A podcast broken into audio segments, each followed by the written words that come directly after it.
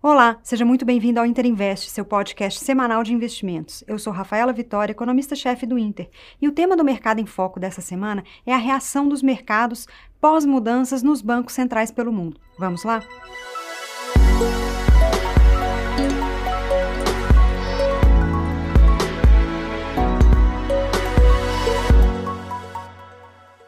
semana foi marcada por reuniões e declarações dos bancos centrais ao redor do mundo.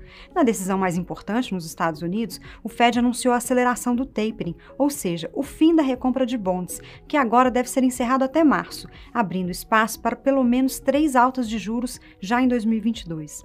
A decisão era esperada, considerando a alta da inflação, que já acumula 6,8% em 12 meses, a maior dos últimos 40 anos por lá.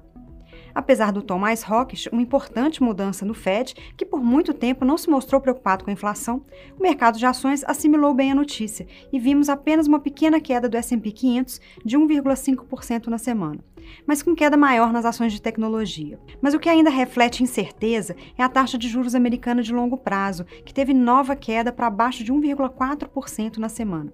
Ou seja, mesmo com a inflação mais alta e expectativa de juros começarem a subir já no primeiro semestre do próximo ano, os juros longos permanecem em patamar muito baixo, ainda com o juro real em território negativo. Um dos fatores pode ser a preocupação com a variante Ômicron e uma possível desaceleração da recuperação devido ao contágio mais rápido em alguns países apesar das internações e fatalidades seguirem mais controladas, e a severidade da nova variante parece ser menor. O índice de commodities teve pequena alta de 0,6% na semana, puxado pela recuperação de metais, com uma retomada da demanda na China, mas o petróleo fechou em queda de 1,8% na semana. Aqui no Brasil, a autoridade monetária também foi mais dura na ata do Copom e também na entrevista após a divulgação do relatório trimestral de inflação na quinta-feira.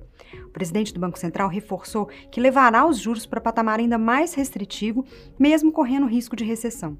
E, de fato, a atividade continua dando sinais de baixa e o setor de serviços surpreendeu com queda de 1,2% em outubro, o que refletiu na variação negativa de 0,4% para o IBCBR do mês, a prévia do PIB do Banco Central. Esse dado indica que devemos ter nova queda do PIB nesse trimestre e podemos iniciar 2022 com risco de uma recessão mais prolongada. Por outro lado, a atividade mais fraca pode impactar os índices de preço, já observado nos índices ao produtor e também agora com o novo anúncio da redução da gasolina pela Petrobras. A PEC dos precatórios foi aprovada, mas o orçamento de 2022 ainda não foi definido e novas medidas de gastos e renúncias fiscais ainda podem ter impacto negativo no próximo ano, deixando ainda um cenário de incerteza. A última semana do ano no Congresso promete, com a possibilidade de novas pautas negativas para o resultado fiscal. Estaremos de olho e em breve divulgaremos nossa revisão das projeções para o resultado fiscal em 2022, que até poderia ser de um superávit, mas tudo indica pelas propostas discutidas e algumas já aprovadas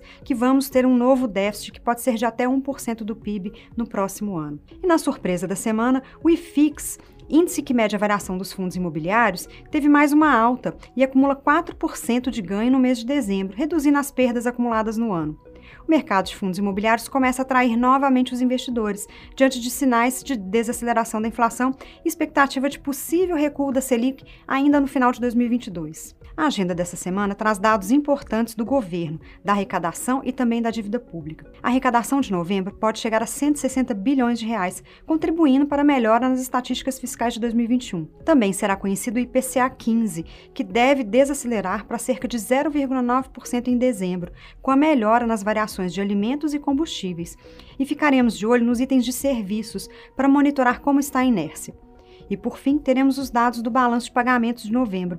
Apesar da situação confortável das contas externas brasileiras, a expectativa para os dados ainda mostra alguma deterioração, com déficit em conta corrente e desaceleração do investimento estrangeiro direto. Nos Estados Unidos, o principal indicador será a inflação ao consumidor na métrica preferida pelo Fed, o PCI, que também deve acelerar para 5,7% em 12 meses e reforçar a tendência de três altas para a taxa básica de juros americanas já no próximo ano.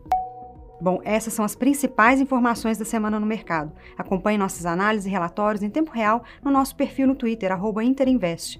Siga a gente e envie suas dúvidas e sugestões. Boa semana e bons investimentos.